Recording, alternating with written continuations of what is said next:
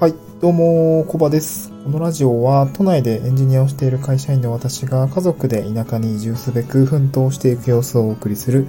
現在進行形のドキュメンタリーチャンネルです。今日のトークテーマはですね、あの、脱サラ子連れ移住で懸念していることというトークテーマでお送りしていきたいと思います。まあ、あの、そうですね、まあ、そのままなんですけど、脱サラから、あの、まあ今のところですね、うまくいけば、あの、自治体の方から仕事をいただいて、まあただ、あの、雇用関係はないので、フリーランスとして、あの、仕事をしていく形になると思うんですけども、うんと、脱サラで、かつ子連れ移住でちょっと懸念していることの一つに、まあ、あの、一つ、まあ、ちょっと今日思い当たった子供とですね、えっと、ちょっと外出をしていて、まあ、いろいろ、あの、思うところがあったので、ちょっと話してみます。で、まあ、私の移住の目的なんですけれども、まあ、そもそもですね、あの、家族との時間を見直すっていうところが、まあ、大きな、うんと、実現したいことでありました。まあ、今ですね、あの、朝から晩までですね、結構多忙で、あんまりまああんまり、まあ、うん、本当に忙しい人から見たら普通だよとか、まあホワイトの方だとは思うんですけども、うーん、まあサラリーマンとして、えっ、と、この先60、あと40年、今まあ30年ぐらいか。を今のような生活を続けるのはちょっとしんどいなというようなところがあったので、まあ思い切ってですね、あの働き方をちょっと、まあごっそり変えてしまう、変えていくまあ、生き、なんだろうな、目指したい方向に対して、まあ、歩み出していくというようなところを目指してフリーランスになる形でいます。うん。まあ、あの、今後ですね、脱サラしてフリーランスとして仕事を作っていく側になると思うので、まあ、気持ち的にはですね、ま、半分ワクワクしているんですね。まあ、半分ワクワクしているというような状況です。まあ、ただ、まあ、一つ懸念しているのは、まあ、移住、まあ、移住をすることを今目的に動いてるんですけども、まあ、移住してどうありたいのかっていうと、まあ、子供との時間をですね、ちょっと大切にしていきたいと。まあ、その時間の使い方を、えー、まあ、子供がですね、まあ、えー、成人するぐらいまで、その20年間とか、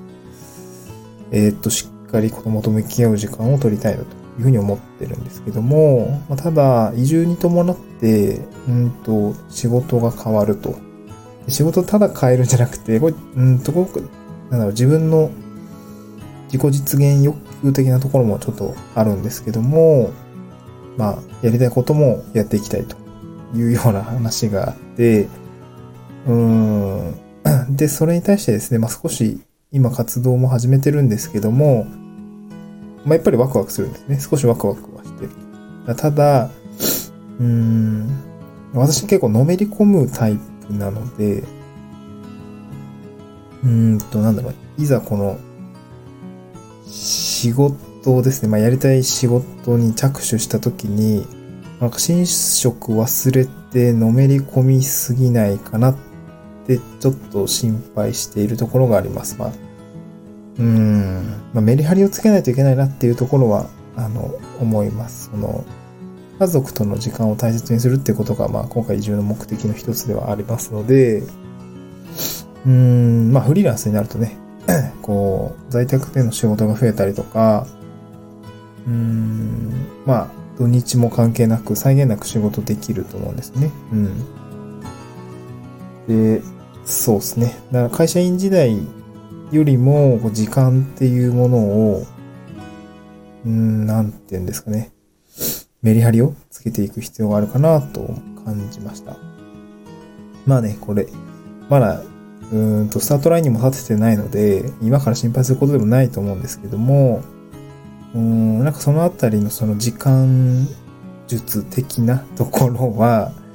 うーんと、なんて言うんですかね、こうやりながら常に意識をしていきたいなと思います。なんかもうフリーランスになったら、誰も指導はしてくれないし、家族と向き合う、自分で向き合っていこうかないと思うので、なんかそういうところは気をつけたいなと思いました。今日はですね、ちょっと短いんですけども、うーんと、脱サラ子連れ移住で懸念していることの一つに、まあ、自分が仕事ですね、地方と地方移住と、まあ、移住に伴う創業の時に、まあ、時間の使い方をもちゃんとメリハリつけていかないといけないねっていうところを